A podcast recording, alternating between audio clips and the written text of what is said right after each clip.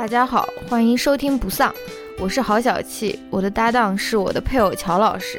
不丧是一档严肃活泼、含情脉脉的夫妻聊天节目，男主播思维迟缓，女主播百无禁忌，黄腔不断。我们读书观影，谈论流行文化，也关心社会和政治，拒绝自我审查，呼唤不同背景下人与人的同情和理解。欢迎你在通勤、做家务、洗澡等碎片时间，在各大泛用型播客平台收听节目。也希望你能在苹果 iTunes 上为我们留下好评。批评意见，请千万不要劳烦告诉我们。Hello，大家好，欢迎收听新一期的不丧啊。很晚了，今天很困。下个礼拜拉斯维加斯的 F 一怎么看呀？凌晨一点钟开始。I'm an old person now。我也觉得，我也觉得我好像一下子老了很多。以前以前笑人家那种那种妈妈陪小孩去酒吧，然后要先嗯先先睡一个那个 power power nap 的那种。下个礼拜我就打算这样做，我打算大概九点钟的时候先 take a power nap，然后是然后凌晨一点钟再 爬起来关键你能睡着吗？看比赛。不知道啊，到时候再说吧。嗯，好，今天我们要聊一些什么内容呢？乔老师，你跟大家介绍一下。随便聊一聊了，嗯，就就是水很水很水的一聊一。聊，对吧？最近听了一些什么播客？对，最近我们听的一些播客，然后呢，主要是你有一些非常想推荐的播客。也不是，我只是非常担心我们的这个更新的频率，所以我就是要想一些这个有的没的的话题来，然后激激发一下我们两个之间的这个，呃，这种火花，对吧？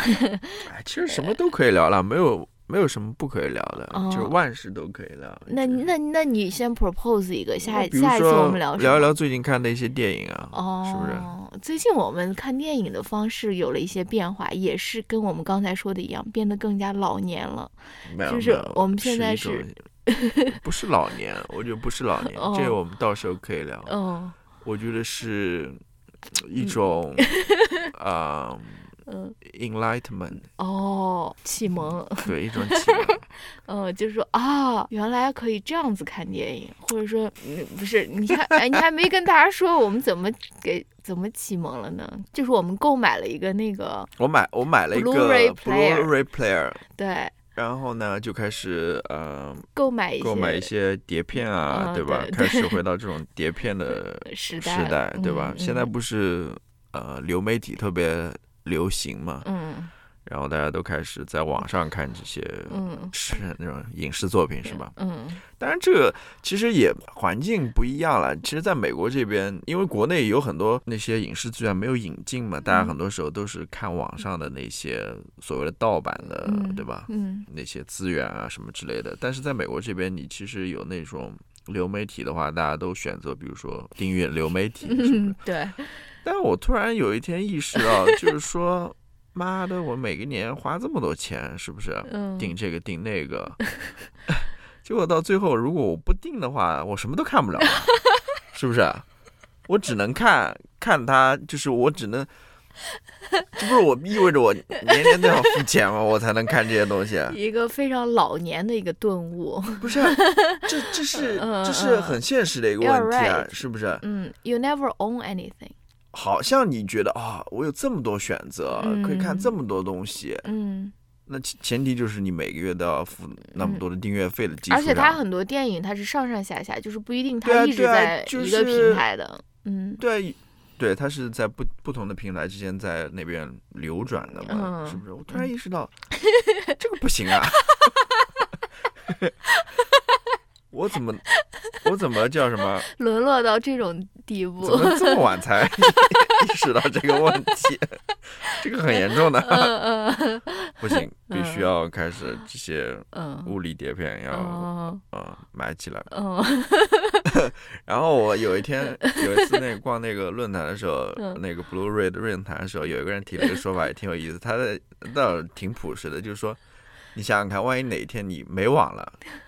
你还有什么娱乐方式，对吧？你也哦看，你也这流媒体你也看不了了吧？当然你可以哦 download 了，对吧？嗯一般人不会去 download 什么之类的。嗯那你 对吧？我们有这个 Blu-ray，嗯然后，对，那个人是不是那个 age 是 sixty five plus 的那种？是，嗯当然还有一些电影你在流媒体平台上看不到了，嗯就是一些外国电影啊，或者说那种小众的电影啊嗯什么的，对吧？嗯一般的大片、商业片其实也没有什么意思的，看一遍之后，比如说在影院看一遍之后，也没有嗯差不多想再看的那甚至。一遍都不想看。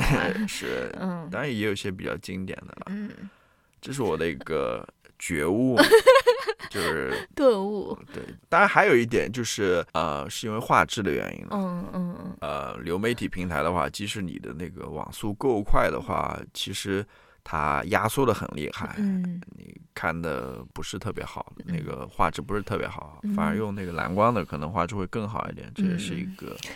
因为你我买了一个很好的电视机，对吧？然嗯后就看那种画质非常糟糕的，我不知道你有没有意识到，嗯就是呃。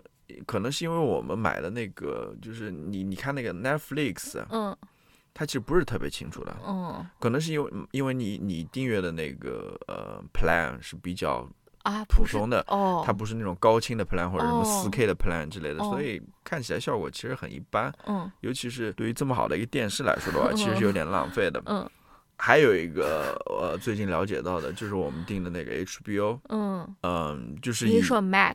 对 Max 现在叫 Max 了，嗯。就是我算是那种老用户嘛，嗯。然后我按照以前的那个 plan 来的话，他还给我保留了那个 4K 啊或者什么什么超清、高清的那种那种哦。内容，还保留过。嗯，但是他也最近好像要 take it away 了，哦，就是作为一个老用户啊，就给你的这个权益也要给你收走了。嗯。你想要这个四 K 或者什么之类的话，你必须要再付更多的钱，嗯，可能一个月要付十五二十块，对吧？嗯，我的意思就是说，现在我把它掌握在自己手中，对吧？这些东西都是我的了，你你没办法 take it away，所以嗯，就是嗯，这是 最新的一个顿悟，观观影顿悟，这不是很很很好，很好，对？很好的一个顿悟。我现在还在想，现在比如说入手唱片 唱片机了这个音乐该怎么处理？因为我现在也是在用流媒体在里面听啊，但是 anyway，嗯，现在也在思考这个，好的，到时候有结果了再跟大家来 update 一下那。边搜索 MP 三，假的，哎我我看看，嗯。就是现在这些东西，哎，怎么说呢？就除了一些很少的厂家，比如说像 Blue Blu-ray Player，、嗯。其实有好多技术已经很久没有更新了，当然它已经到顶了，嗯或者怎么样，就是没有多少厂家在在嗯。关注这些行业了。就嗯。比如说前两天我听说什么 Best Buy 好像也不准备再卖这种实体光碟了。啊、哦，就是嗯。当然还有一些了。嗯，好吧，那我们就正式进入我们的这个推荐哦，对了，环节。还要说一点。哦，，还要说，呃，其实像呃一些 Blu-ray 或者那种实体的，嗯，它其实有比在线的能提供更多的，它有更多的那种花絮啊什么。访谈啊，比如说我们最近看的那个《牯岭街嗯少年杀人事件》，它里嗯面有好多内容啊，除了它正片之外，嗯它还有一个纪录片是讲台湾什么新电影运动的，对吧？我们嗯没看，好多啊。还有一个什么多少周年的那些主角的访谈啊还对对，是什么的，还有嗯杨德昌以前排的一个话剧还是什么之类的，哦他也收录进去。就是你买这些实体碟，除了 除了能够拥有这个所有权之外，还有其他额外的一些好处吧。嗯，好的。嗯乔老师这边呼吁大家去购买实体实体碟哈，然后但是这国情不一样，你在国内的话，嗯你也想买买不到，就是嗯，嗯，好吧。好好好，赶快切入正题正。题，我们来聊播客。我对我们这这次是要聊跟大家聊几期我们最近喜欢听的播客，或者听的比较好听的播客。然后这些播客都是英文播客。对，然后我这边我也向大家呼吁一下，就是有大家有什么好听的播客，也可以在比如说像小宇宙的那个评论区，尤其一些中文播客啦，嗯因为我也不知道，我也挺想听中文播客，但是小宇宙推荐那些我都不太想听。嗯，呃，我也尝试去听了一些嗯那个首页推荐的那些，嗯有的实在听不下去。所以大家有什么好的播客，什么无论是一个播客整的播整个播客，还嗯是说单集的播客，都可以推荐。嗯，嗯，好的。那你你好像只有一个推荐，是不是？就是你是三合一的一个推荐。对我，我其实也就是回头看了一下，我呃，我觉得还不错的一些播客，然后我哦把它选了出来，然后我发现其实他们都是共通的。哦，我就把它，然后女主 播又给我下了任务，就让我少说一点，那我就把它，我不是让你少说一点，我已经说了很多了。嗯，我的意思就是说，我就把他们，他们其实有一个主题在那边的，我就把它哦串起来，然后随便说，我也不想过多的去解释啊或者说明什么之类的，大家吧大家其实去听就行了。嗯，那就我先来推荐吧。我先来推荐我这个最最最硬核的一一集播客，就是我也也不是最近听的了，一一个多月以前九月份的时候听的吧，叫做这期播客是的那个呃播客的名字叫 The Ezra Klein Show，他嗯他那个他那个主播其实名字就叫 Ezra Klein，然后他的播客就叫 The Ezra Klein Show，然后这一期我想推荐的是跟一个叫应该怎么说呢，身心灵产业有关的，他这一期的名字叫做。Boundaries, burnout, and the goopification of self-care。它这个名字其实改过了。它第一次上传的时候，这期播客的名字叫做 “Skeptical Look into the Self-Care Industry” 还是什么，就是嗯，对于这个 self-care industry 的一个持有怀疑的一个呃一个一个怎么说 look？哎呀，好糟这。然后它后面可能改了一个稍微温和一点的名字吧，就是说 boundaries 是什么边界，burnout 就是很疲乏、很疲累，就说是崩崩溃。然后然后呃对。然后我还在想，the goopification of self care 就是这个愚蠢化 self care，我首先就不知道怎么翻译。应该我刚才问你，我是什么自我疗愈，或者说是自自我治愈、自我照料，对的愚蠢化或者说什么的。嗯 Anyways，然后。他他这期播客虽然是 Ezra Klein show，但是这期播客的主播不是 Ezra Klein，Ezra Klein 好像是他去给他打书了还是什么，他在一个 book tour 上面，所以这期的这个主播是一个女性，叫做 Tracy Cotton。这个这个主播就是他一说，哎，这个这期节目是 Tracy Cotton 主持的，我说哇，这个人好熟啊，我说这个人太熟了吧。然后我就想起来，我为什么知道这个 Tracy Cotton，嗯。因为他是一个社会学家，嗯他是一个好像是 North Carolina University 还是什么，就是北卡某一个大学的一个社会学，他是一个副教授。嗯然后我为什么会知道他呢？就是因为我不是加入了，我现在不是那个那个协会的会员了，我等到想等到二零二四年的时候再加入。就是美国有一个关于女女性社会学家加入的一个叫做 SWS，就是嗯。Society of 哎 Sociolo 呃 Sociologist for Women in Society，、嗯。就是你加入了以后，你可以去参加他的年会，然后你也会被加入一个那种 email list 里面，你可以跟大家交流啊，问大家问题啊什么的。就是我好像去年还是前年，我还是他其中的一个呃会员的时候，我也在那个 email list 上面的时候，这个 Tracy Cotton 是非常非常活跃的一个嗯。发 email 的一个人，然后他还经常在那个 email 上面跟大家跟跟别人吵架的那种，他就是一个很 spicy 的一个人啊。反正反正我很喜欢他了。然后他之前好之后好像还得了那个麦克亚嗯麦克阿阿瑟天才奖还是什么的，好多人也在那个 email 里面祝贺他什么的。反正诶，他就是这个这个这期节目的这个主播。然后这期节目我也是为什么很喜欢，也是因为。它是一期很有社会学视角的一期节目，可能因为他这个主播是一个社会学家吧，反正、他是一个人呃单独做了节目，不不不，他有一个他他还有一个嘉宾，他是主持人的，他是主持人，他有一个嘉宾，有一个嘉那个嘉宾也是挺有意思。那个嘉宾他其实也是这个所谓这个身心灵产业中的一员嘛，因为他是一个心理咨询师，然后他还然后他也写了一一本书叫做《The Real Self Care》，他其实也是对于很多这种非常流行的这种。自我疗愈的方法，他是有怀疑的，你知道吗？所以他也有写了一本书在讨论这个问题。Anyways，他这这这个播客讲的是什么呢？他就是讲的说。Self care 就是自我治愈、自我疗愈，它其实是刚开始的时候是一个激进女权主义的一个概念，就是其实最开始萌芽的时候是很多女权主义者他在那边号召说，女性在这个社会中受到了很多的剥削，你知道吗？她们受到了很多，比如说来自家庭的、来自工作的、来自各方面的剥削，所以他们号召女性要。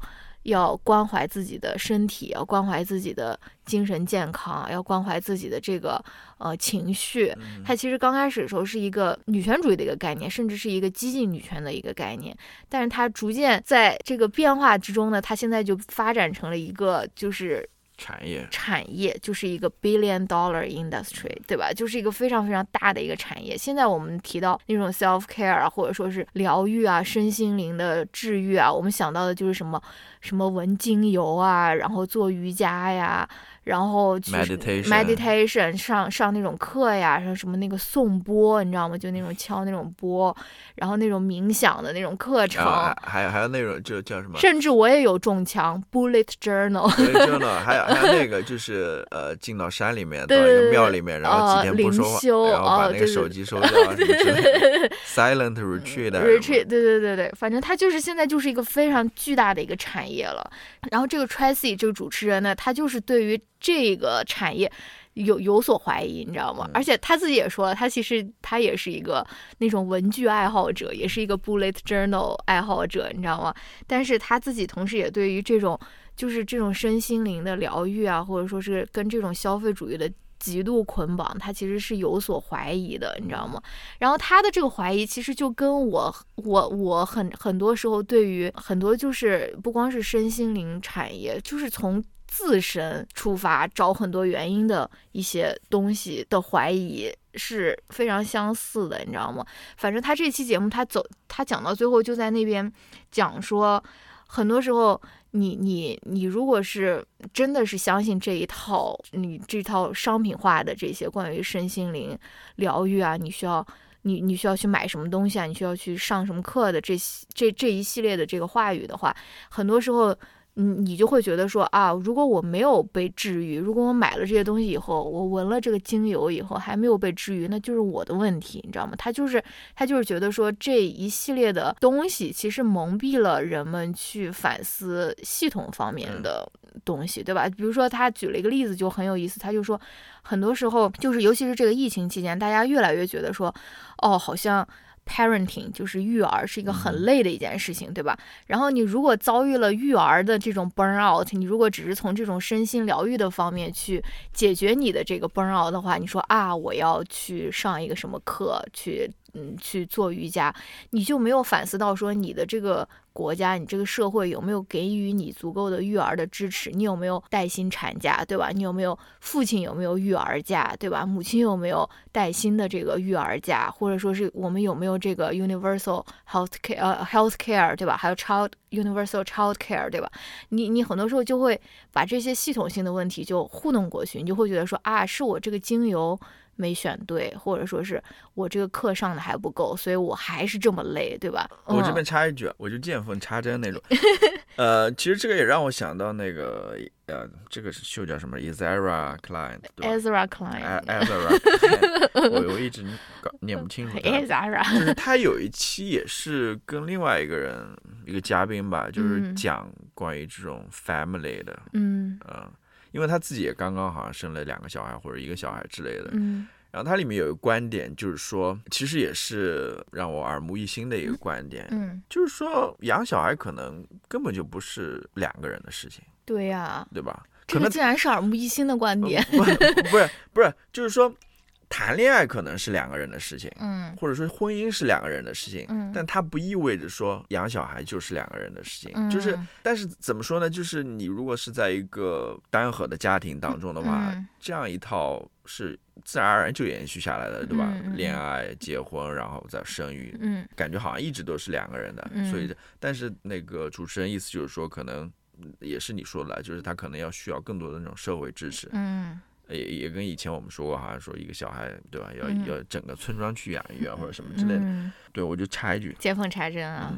然后我觉得他最后还说了一个概念，就是 self care 这个这个这个这个组合其实就是很奇怪的，因为 care 从来不是一个个人就能完成的事情。然后他说，在很多有那种社会安全网的国家里面，care 就是你得到照顾或者得到照料，或者你的身体和心灵得到充分的疗愈，很对于很多人来说，这是一个 right，这是他们的应得的权利，他们的 right，而不是一个 benefit，而不是说你要去。买额外的商品或者额外的服务才能够享受到的一个，相当于是一个优，呃，就是 privilege，你知道吗？它其实就是你的一个 right。但是你看这个 self care，他就会觉得说啊，你要 take care of yourself，对吧？你那你怎么样在个人的层面进行这个 self care？那你可能就只能诉诉诸于很多个人层面的一些行为嘛，一些购买一些东西啊。在我看来就是那种治标不治本的这种。对啊，对啊，我觉得他他有一个非常非常那个振聋发聩的最后的一个结论，他就是说这个，诶，对他，诶。是怎么说的？我的阵容发挥的结论在哪儿？你再找一找看。哦，他是说你的这个很多时候你感觉到 burn out，它其实不是说你自己做的不够，而是你整个系统背叛了你，是一个 systematic betrayal。这就是说，对吧？但是很多时候这种这种系统性的问题在。这个 self care 的这这一套话语里面是没有被呈现出来的，反正反正是很很很好听的一期节目，很精彩的一期节目。而且我当时听这期节目，就是刚听完以后就有了那个学霸猫的那件事情嘛，我就觉得哇，真的是好像，因为他这期节目当然是在那个美国语境下面在聊了，但是我就觉得说哇，学霸猫那件事情曝光出来以后，我说我就觉得说哇，好像。各个国家都有这样的问题，然后大家也都是都是非常的急切的想要。获得个人方面的疗愈，然后这这也是非常正常的一件事情，因为大家都活得很辛苦嘛，都很都很疲惫，然后都很急切的想要得到疗愈、得到治愈，对吧？然后呢，很多时候商家就会利用你的这种急切的这种心理，我就太想要、太想要得到疗愈了，就是就就是会给你挖出很多陷阱的，对吧？就让我想到我最近在读的一本书嘛，《The Age of Insecurity》哦，嗯，Astra Taylor，它里面 我觉得他其实是想用 insecurity 来这个这个一个概念，去解释我们现在。所遇到的很多问题了，那其中就谈到一点，其实像这种 self care，嗯，为什么需要 self care？就是你生活当中有很多这种不安全感，嗯，对吧？无论是来自工作的，来自你的生活的，嗯，还是来自社会的等等，嗯，那你其实其实会发现，呃，这些 insecurity 其实是外界给你的，或者说，如果说的更具体一点，比如说是呃资本主义社会给你的啊，嗯。然后你刚刚所说的这些商家再次再从你这个 insecurity，你这种不安全感，再从里面去进行牟利，你知道吗？你会发现这种真的是多重的这种剥削或者说压榨在里面，本来就是由这个系统所产生的问题，然后系统再去压榨你一遍，你知道吧？你还是陷入在这样一个困境当中，你并没有得到解救啊，对吧？你只是被二次压榨，I guess。好，我说太多了。没有没有，嗯，没有说很多。好吧，乔老师来。说更多了。乔老师来推荐你的三合一的这个呃，其实就是我最近听的三期印象还比较深刻的博客了，也也都是。英文的有一期也是，呃，那个刚刚我们说你你说的那个秀哦，Ezra Klein，Ezra Klein，他也是刚好是另外一个人来，应该就是那段。为什么他别人代班的时候都是格外的精彩呢？那那肯定要找一些，呃 其实他的节目都挺有意思的，是的，是的，是的，他自己主持的也很好。呃，每次都会请嘉宾了，你其实可以关注一下，有些话题如果你感兴趣的话，可以听一下。他的秀我基本每次都会听，每期都会听的。那我我推荐这一期刚好也是那个嘉宾主持的，然后这个嘉宾是叫。什么？叫 Let me see，叫 Lydia Paul Green。嗯，我我不不太，他好像是《纽约时报》的一个专栏作家。专栏作家对。嗯。然后他采访谁呢？采访那个 Marsha Ganson，他就是 cover 有关俄罗斯的这么一个记者。他好像写过一本关于普京或者什么之类的。你我跟你说过，你我们还买过一本关于俄国的什么，反正他是对，嗯，报道俄罗斯相关的。他应该是给给《纽约客》写写作的吧？嗯啊。他们谈的一个话题是关于性别的 gender 的，然后那期节目的名字叫 We Need Better Narratives About Gender。哦，我有听过这期，这期的名字也改了，就刚开始的时候也是一个更 provocative 一些的名字。对，对对对，这期我听过。那其实我想说的就是，呃，我这三另外两期节目待会儿说，我想说的是，我能把这三期节目串起来的一个关键词就是 narrative。嗯。about gender 也好，或者说 about 我马上要讲的关于 abortion 也完了，好，这一期全部是中英夹杂，关于关于不听就呃关掉啊，大家。关于那个堕胎问题的，嗯嗯就是 gender，嗯还有一期是关于，gender 是什么？性别。性别，还有一些是关于那个 LGBTQ 嗯这种 issue 的这个嗯问题 问题了，好吧？嗯，就是说嗯，他这三期节目都在那边向大家说，我们需要一个新的 narrative，一个新的叙述嗯关于这些问题的。以前的那些叙述可能太陈旧了，嗯或者说它是不准确的，它是有问题的。嗯你比如说这一期节目，当然他谈了很多 narratives、嗯 narratives 了，就是很多叙述了。其中有一个叙述我觉得挺有意思的，嗯就是他是在说到那个啊、呃跨性别的问题。嗯一个是他说到这这种叙述当中有一个叙述就是说，嗯、我们生来就是这样子的，嗯呃，嗯，对吧？我没法改变，嗯对吧？嗯这个是我们听到很，待会儿我会讲另外一个故事，还有 Lady 一个 Gaga 还有一个 Born This Way，对，还有一个叙述就是说，呃，是另外一方会提出的，就是说，你如果让这个人或者这个小孩过早去做这个决定的话，嗯甚至去做一些医学上的一些跨性别手术呃、，手术的话，他会后悔的，嗯就是关于后悔的这么一个、嗯一个呃叙述。嗯然后这当中那个 Marsha 他就指出嘛，嗯他就说他就说我们需要跳出这样子的一个叙述，嗯比，如说关于后悔的，嗯他说后悔又怎样呢？对吧？对，对吧？对有很多事情啊。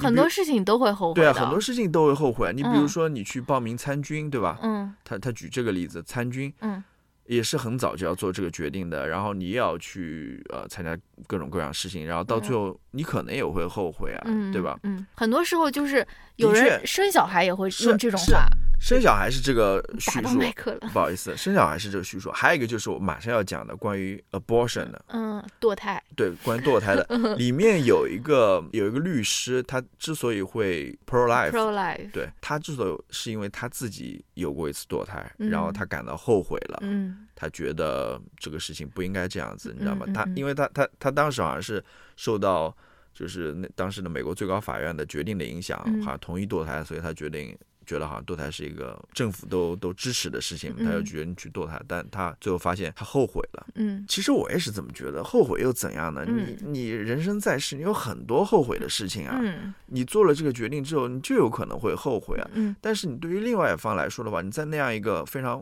危急的嗯时刻，或者说非常困难的时刻，你是没有这个 choice，你没有这个选择的，这个才是更嗯更嗯你你你在人生的各个阶段有选择没选择，在我看来是嗯更重要的，而不是说你后不后悔，因为你做的所有事情都可能后悔会后悔的。嗯 这个是它里面提到了一个，还有他提到一点，我觉得非常有意思，就是说。很多时候，你做这种跨性别手术，不会把你现在呃身上的一些性别特征的一些器官，比如说做切除啊，或者说做改嗯变嘛。嗯然后呃那个主持人 Lydia 她就说：“你知道美国每年会做那种类似于整容手术的人有多少吗？”嗯呃，他举了一个数字，反正很嗯很跟跨性别的人相比的话，呃，是很大的一个数字了。嗯然后那些手术当中，其实很多都是在那边突出某种性别。嗯嗯，你知道吗？嗯无论是你隆去胸隆胸也好，或者说那种女性的一系列的那种整形手术了，嗯对吧？还有男性的整形手术，比如说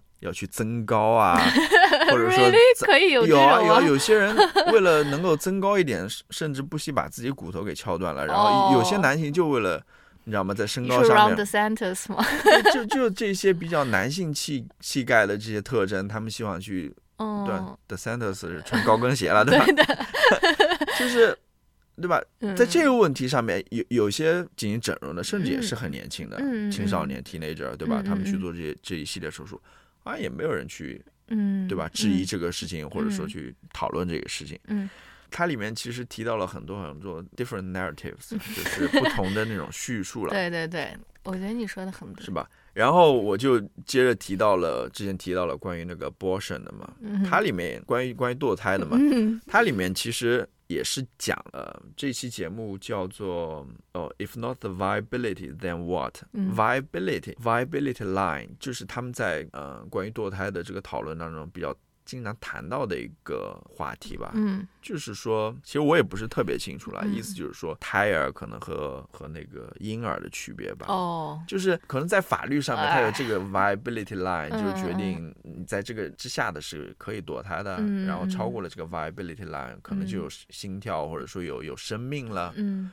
然后你就不可以再堕胎了。反正是之前在最高法院上面很重要的一个 argue 的一个 point 吧，嗯就是这个 viability line，对吧？嗯那那期节目它里面谈到所谓这个观点。嗯其实是有一群男的提出的，男的法官 Of course 当然是了。然后也是关于这个 narrative 的这个叙述的一个一个争论吧。那一期节目，嗯我听到里面也是让我比较很让我印象深刻的一个一个发言吧，嗯就是呃一个堕胎诊所的一个医生吧，嗯，他就说这个 vi viability line 不应该是由所谓的这些专家或者说由法官来决定的，好像多少多少多少周就是嗯可以堕胎的，嗯多少多少周就是不可以堕胎的。嗯他觉得这个所谓的 viable 嗯应该是由这个母亲来决定的。嗯如果我接受这个小孩，嗯无论他是多大，嗯对吧？嗯那他就是 viable 了。嗯如果说我不接受这个小孩，无论各种各样原因，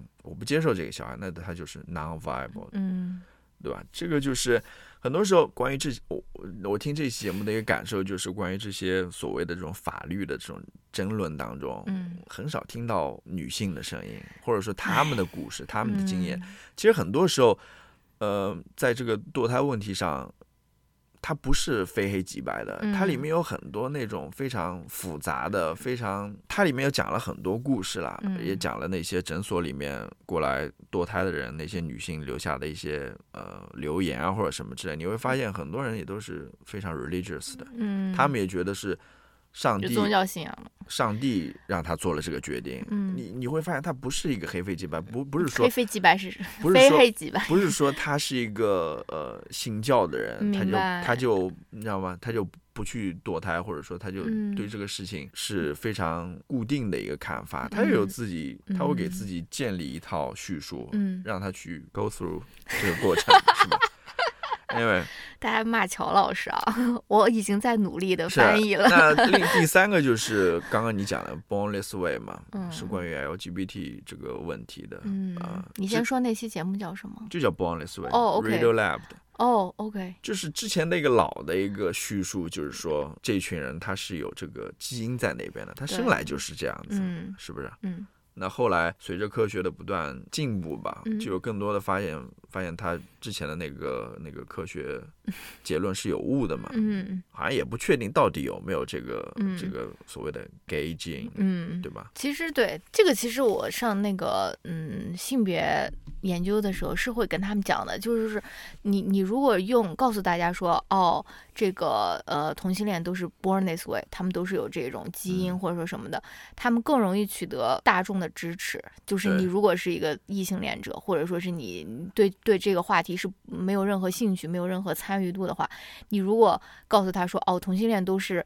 他们生来就是这样的，是就生来就是如此，他更容易得到其他大众的支持。但是如果你告诉他们说，哦，这个可能是后天的这个 nurture，他们可能就不不会支持，比如说同婚，呃，合法化呀，或者说这些这些对。议事日程的这个，对，就是当时那个 LGBTQ 群体他们在得知了这个科学发现之后是非常高兴的，嗯他们觉得在他们那一方是有很有力的支持了，嗯。有这样这个非常 scientific 的，就非常科学的这么一个 证据在那边啊嗯。但是随着这个时代的发展，他发现这个叙述其实是很有问题的，一个是嗯。它不准确，嗯。还有一个就是他呃，根据那个博客讲的啦，嗯他在法律上面也是没有必要的，嗯因为好像据说现在在法律上面有关这些问题的争论都不是围绕这个。这个话题、嗯嗯不不是围绕这个就是天生还是后天的这个来进行争论的，嗯，而且就是你在那边找说，哎，我有没有 gay gene？从来没有人找说，哎，我我有没有异性恋的这个基因？还我有没有 heterosexual 还有一个他说是 unjust，嗯，不就是公正的，不公正的，就感觉给人感觉一种好像是我一定要要证明我自己对啊，对啊，你就一定要证明说你是有这个东西，就是我而且这个是只只是这种同性恋需对对要证，明，而且我对吧？就像获得这个权利的话，好像就是你你施舍给我的哦哦，原来你你有这个基基因在那边，那么好吧，嗯你就拿着嗯你你就获得这些权利。嗯那么其实我觉得现在我们或者说他们正在努力的一个方向，就是说他们想要一个新的叙述嘛，嗯就是说无论是你天生是这样子的，还是说你后天的 choice，doesn't matter，、嗯对吧？你就 就是你你你就应该想要什么就对，你想。怎怎样去生活，你就怎样去生活。嗯就现在越来越发现，这个性别其实是流动的嘛，对吧？很多嗯时候它既有可能先天的因素在里面，也有后天因素在，但嗯没关系，嗯这不重要，对吧？嗯你有想要怎么去生活的这个权利在那边。嗯嗯，它里面讲到了一个一个一个人物吧，嗯应该是一个科学家或者什么之类的。嗯啊、他在他的那个 TED 演讲当中，他就说，这个不应该成为你父母接不接受你，或者说这个社会政策是怎样的一个决定因素，嗯，嗯，不应该的。很好呢，竟然能够有这种串联起来的这种，对我还想推荐一下，就是关于这个 Boundless Way 嗯这个 narrative，其实也衍生出了很多那种。文化产品了，其实其中里面就刚刚所说的歌曲，比如说歌曲，Lady Gaga 的 Gaga，Boundless Way，对吧？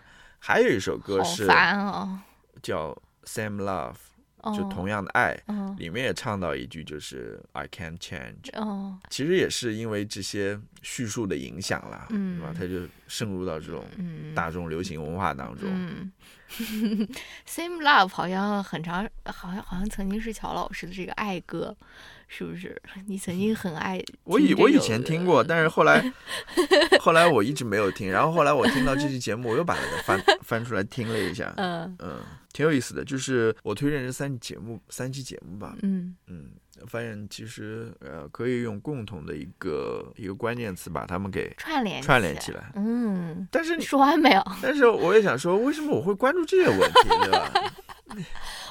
Not，当然是一种好奇心啦，嗯，就是因为你也想去了解到底是怎么一回事儿嘛，嗯是不是？嗯，到底是你的意思是你作为一个直男，为什么要关注这些问题啊？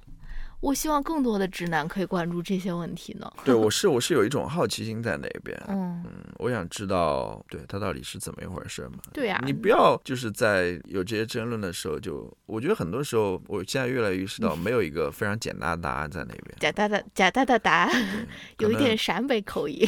可 能事实或者现实要比所谓一个简单答案要复杂很多，要复杂很多，嗯。嗯好吧？那我现在推荐一个这个小小的博客，然后后面我再推荐我们两个都听过的那一期，嗯好不好？嗯、那我再给大家推荐一个播客吧。这个不是某一期，但是我有几期是嗯，就是挺喜欢的。然后这个播客也是我只要一更新，我一定会嗯，不管他讲什么，我都会听的一期播客，呃的一一个播客叫。The Book Review，它其实嗯名字就叫 The Book Review，、然后它其实是《纽约时报》旗下的一个《纽约时报 Book Review 》呃，《纽约时报》书评栏目下面的一个博客。然后呢，它其实是一个你听上去好像挺 fancy 的《纽约时报》书评博客，但它其实并不是一个很大的一个读书博客。它比起很多，比如说 NPR 啊，或者说 BBC 啊，甚至《纽约客》，《纽约客》有很多读书的博客，《纽约客》甚至什么 fiction、non-fiction 什么，它都有那种一个单独的博客。它其实是一个很小的台，然后他这个主持人也经常在这边调侃说：“哎呀，我们这个台其实不大哦，大家听的也不多，我们是一个小台啊什么的。”我为什么一直会听他这个播客呢？就是因为我昨天也有一个顿悟，我不也跟你分享了？我说我喜欢听怎样的一个播客，就是我最喜欢听的播客就是。固定班底的播客，就是你可以有一个小小的变量，比如说你像我我爱听的那个 Conan O'Brien，He's a Friend，他可能会有一个嘉宾啊或者什么，但他有三个人是他的固定班底。然后呢，很多时候，比如说听柯南的那个播客，他那个嘉宾我如果不喜欢，他那个嘉宾中间那一大段我都不会听的，你知道吗？我就是听他们开头和结尾那个闲聊的那个部分，或者我在 YouTube 上面看他们那个视频嘛，然后。我真的很喜欢听有固定班底的博客，我不喜欢就是现场传一个访谈的那种。你也知道，我们昨天不太熟，不太熟，就跟大家就是跟他那个嘉宾不熟，然后就是你问一句我答一句，你问一句，我就觉得很无聊。我觉得他们中间没有那种化学反应，你知道吗？就是这种访谈类的播客，其实对于无论主持人也好，或者说对于嗯嘉宾也好，要求其实挺高的。是的，是的，是的，而且你要做很多的功课嗯是的，对于主。持人来说，你要做很多功课不然你问不出一些很有洞见的那种问题。对的，这也是我觉得那个呃 Ezra Klein 他做的比较好的一点，嗯。呃，他是带着问题来 对的，来主他带着满满的疑惑。对对对，而且嗯。我想也是他关心的一些问题，他嗯。他他不太会做自己可能他有这个呃选择权了，嗯，他可以自己决定自己想要做什么内容。嗯。嗯，比如说我之前提到关于家庭的，也是他嗯所面临的一个问题，然后他就嗯。找了一个呃这方面的专家过来一起聊，然后还有一期也是关于呃怎么教育小孩的吧，嗯也是他关心的一些问题，他也找了嗯另外一个、嗯呃专家过来，嗯，那个那个专家好像就是哎不说了，什么？就是有一本书很有名的，是关于什么你你的小哦孩是。，gardener 还是园园丁还是花还木匠啊什么之类的，好像找的就那个人。对对对对，然后那个人其实是谁呢？在上面聊八卦了。呃，他谁的谁其实是的老婆？他他是他的妹妹还是谁？就那个 Adam Gopnik，就是那个《纽约客》的一个很有名的一个一个作家。哦他出现在那个呃《Tar》里面，就是采访哦，凯撒布兰切特的那个人。凯撒布凯特布兰凯特·布兰切特，就第一最开最开始对，最开始的那个、他那个那个镜头里面，哦那个男的，就是然后采访那个 他妹妹还是他姐姐，嗯也是一个非常有名的一个儿童心理学家还是什么吧？嗯，好的 啊，好，那就回到我这个推荐啊。这个推荐然后我最喜欢听这个这个播客，就是因为他们就是一个有固定班底的一个播客，他们就是一个小小的编辑部。然后呢，就是你上完你你上完我上，我上完你上，就是那么几个人轮流轮轮流轮换的啊。反正他们的那个主持人就是叫 Gilbert Cruz，就是那个男的，也不知道是不是主编啊。然后反正就是一直他主持，然后根据不同的内容或者根据不同的书，他会邀请他的编辑部里面的不同的编辑来那他会请上台节目作者吗？他也也会有访谈，他比如说之前也请过 Zadie Smith 好像就上过吧，然后 Stephen King 好像也上过，反正但是访谈不是特别多，他基本上的内容还是就是这些编辑轮流在这边讲，但是呢，他也不是没有主题啊，比如说他有一本新书出来了，他们那个纽约客纽约时报的这个编辑部，他肯定会有那个提前会给你那个 copy，因为他要他要让你写 review 嘛，比如、嗯对吧？对，所以他就会请这个负责这本书的这个编辑上来聊，比如说之前的那个马斯克传，然后他就让那个负责提前就要看这本书的这个人就就就就要来聊这本书，你知道吧？或者说那个哈里王子的那个自传，他也会就叫这个编辑部里面的这个编辑就来聊这些这些其实不是编辑了，应该是那个哦 reviewer。reviewer，啊对对对对对。就是书评人，书评人，书评人，反正就是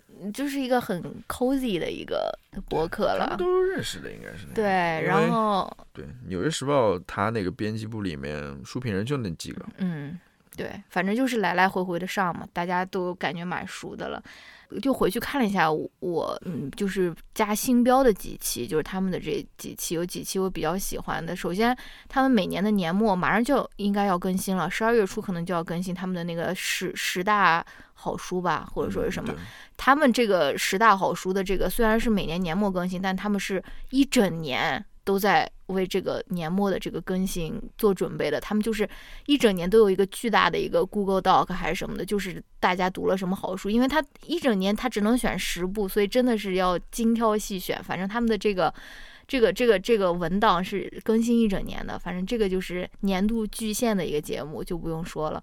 之前我还听过他们一期节目是讲那个有声书的，也非常有意思。就是他们编辑部里面有有几个人，就是特别喜欢听有声书，嗯过来跟大家这种激情安利有声书。然后啊，有一个人也是之前觉得说啊，听有声书根本就不是阅读，你知道吗？结果到最后他就深深的爱上了听有声书，而且还有自己特别喜欢的那种有声书的那种表演者，你知道吗？反正就是有声书的那期也很有意思。还有另外一期我，我我发现我也加了新标，就是他请也是他们。呃，是负责写那种叫什么呃 re，就是负责那种 review 那种恐怖小说，或者是写那种嗯恐怖小说专栏的那种、那个作者，他来聊他对他意义最重大的一本书，他就他就选的是那个叫 A Wrinkle in Time，就是啊，时间的褶皱还是什么的。不是拍成一部电影的吗？哦，这我不知道，反正他就在啊讲说？就不是是那个就是那个小孩去找他爸爸的故事。对，是他演的嘛？就是那个谁演的 很有名的那个主持人啊，You You got a car, You got a car 啊那个？Oprah，Winfrey。你你不记得吗 What？哎呀，No，那我不想看了。呃，好吧，好吧，呃，反正他就在讲这个时间的褶皱，嗯为什么他这本书对他来说有很很大的意义嘛？他说嗯他这本书读过几十遍还是什么的，因为然后他因为他每次读一遍，他就要在那个书上面重新签一个自己的名嗯字，他还能够通过他签的这个名字发现他自己这个字体的。Oh no，真的是 Oprah。什么呀，Storm Reid 好吗？哦，Oprah Winfrey，哦，这还是一个新的电影嘞。对啊，你不记得这个？哦，我记得，哦，我记得了，我看到 海报。哦、no，好吧，可能小说比较好吧。嗯，对他，他这个小说其实评价也不是说是特别高，但是他这个就对于这个作者来说，呃，不，对于这个这个这个聊天的人来说是很有重要意义的一本小说了，就是很私人的一个喜好了。Anyways，他就在讲这个很私人的故事，因为他他很小的时候也失去了他的父亲啊，还是什么，他就通过这本书，因为这本书其实就是一个通过时空穿越，然后小女孩找到她父亲的一个故事吧，反正就很有意思呀。但是你你会觉得说，嗯，你可能有些人就会觉得说啊，我我为什么要获取这样的信息，对吧？我来听播客，我获取的这种信息，你在这边跟我说你的个人的这个童年的故事，对吧？就是我这个阴阳怪气，怎有么点太阴阳怪气了。就是对吧？就是对我听播客就不是获取那种信息来的我就是想，我就是想要听这些个人的故事的。我觉得是无意间获取的某些信息更有嗯意义吧。好呀如果说都是你知道的那些东西，听了嗯没什么意思。什么理财的信息啊？那你也没有获取到这方面的知识啊。就是很多人听播客是，我也不想点名了，马上这个名字就呼之欲出，有一个，好吧，好吧，不说了，不说，了。不评不评不评论了。啊，最后最推荐我们最后我们两个人都听过也都很喜欢的一期博客，好吧？Planet Money 的一期博客，Planet Money 其实是 NPR 下面的一个关跟商业有关的一期一种博呃，就是一档播客吧。我其实不是很经常听他们的这个节目，因为我不是一个嗯、呃有商业头脑的人。这一期也是单独出来的，我们是对这个话题突然感兴趣。对，这个这这期的节目的名字叫做 When Subaru Came Out，Subaru 就是那个车啦，斯巴鲁，对，就是当是当斯巴鲁出柜的时候，应该是很早以前的一期播客，嗯，比较早的一期播客几年前。的了。我们当时为什么会想听这期播客？呃，其实我很早之前就听过这期播客，我也有印象，对我是重新听的。我是当时有人说到这个播客，嗯啊、他重新得上新了，嗯然后提到了，然后我去听了一下，嗯，然后后来是因是因为我们在我们最近想买车，对吧？最近是 我们在进行一些买车的，就在。想说应该选哪个品牌，选什么对对车，然后你突然提到了斯巴鲁，哦，我想到了，我想到了，是我在 Instagram 上面刷到了一个视频，就是一个很明显是一个女同性恋，一个脱口秀演员，然后下面的那个哦观众就在那边问他说，就直接问他说，你开哪一款斯巴鲁？然后就是就是就是 assume 说啊，你是一个 lesbian，你一定会开 Subaru，结果就真说对了。然后他说啊。我我我开的是 Subaru Outback 或者说什么，就是，然后我也有所耳闻嘛，就是这个斯巴鲁的这个品牌，起码是在美国的语境下，北美的语境下，它其实就是有另外一个名字叫 Lesbaru，就是就是女同性恋特别喜欢开斯巴鲁，对，因为嗯。现在可能大家提到斯巴鲁，对它的一个印象就是，要么它就是比较户外的一个品牌，对，因为它是四驱它是四驱的，比如说它比较适合在冰天雪地里面，嗯比较适合在呃像美国的北方地区，的确有很多斯巴鲁。嗯。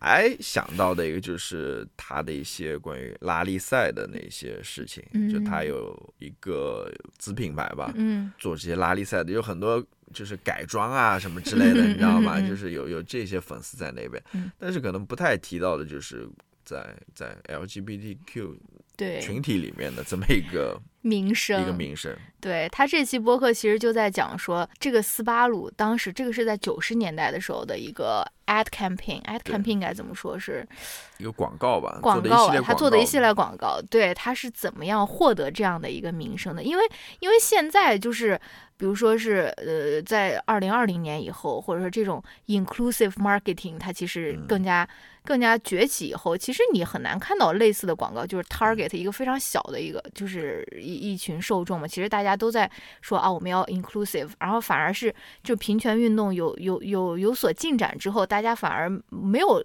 看到这样的广告了。然后这期节目就在讲说，这样的一个怎样的一个商业广告的一个呃投放，然后让斯巴鲁开始拥有这种嗯更多的这种女同性恋的这种群体的这种顾客吧。反正对，他们是就是突然发现了这么一个叫 niche market，对，对。非常小的一个市场。对对对，也是他们在做那种类似市场于调研的时候市场调研的时候发现的，就嗯发现说，哎，这个女同性恋或者说这种呃呃同性恋群体，嗯好像特别喜欢我们这个品牌，好多人都会买。对。然后他们意识到了有这么一个非常小的市场在那边，对。于是他们就去 target 这个市场。对。但是当时他瞄准这个市场呢，因为不像现在这么这么 inclusive，这么这么包容吧，嗯。他们也只敢就是暗暗的，对对对。就是在各种各样呃小的地方嗯有一些类似于彩蛋啊，一些小嗯。细节在那边。对，比如说，它里面提到了有一个广告，就是呃，好像是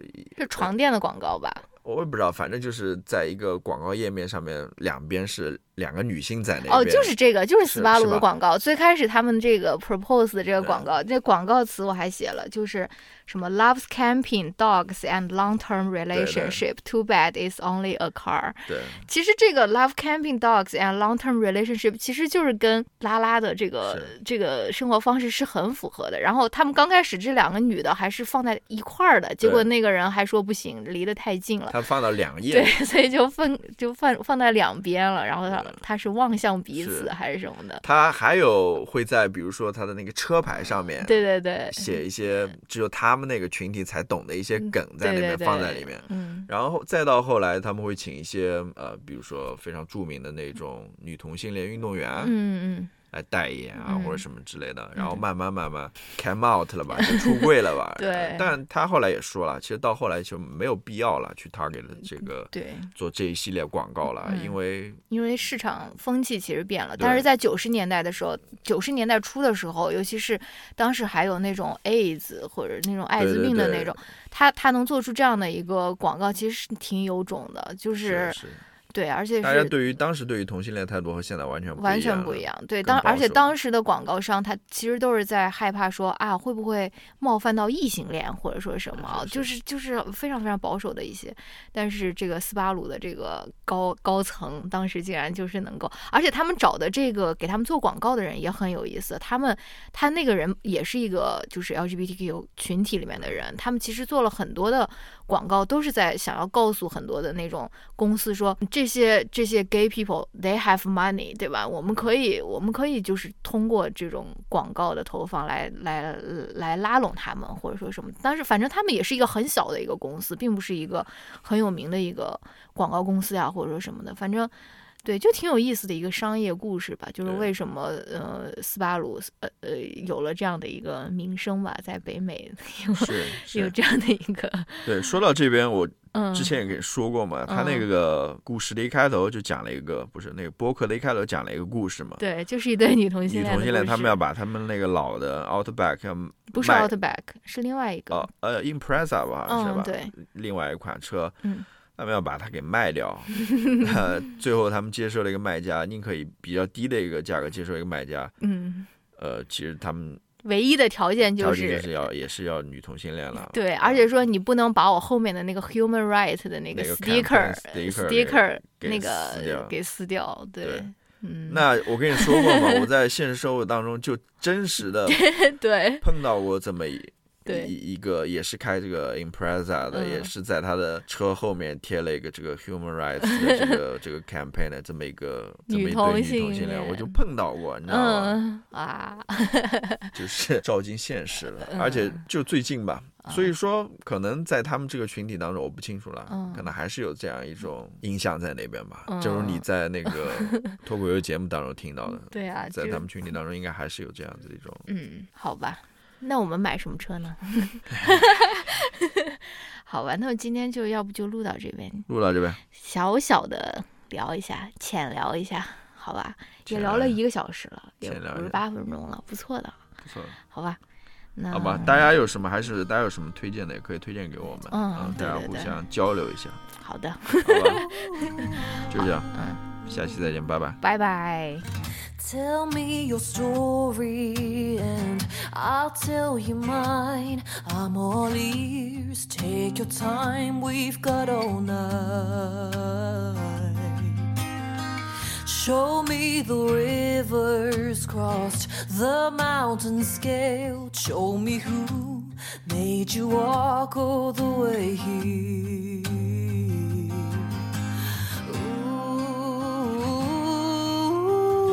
Settle down, put your bags down.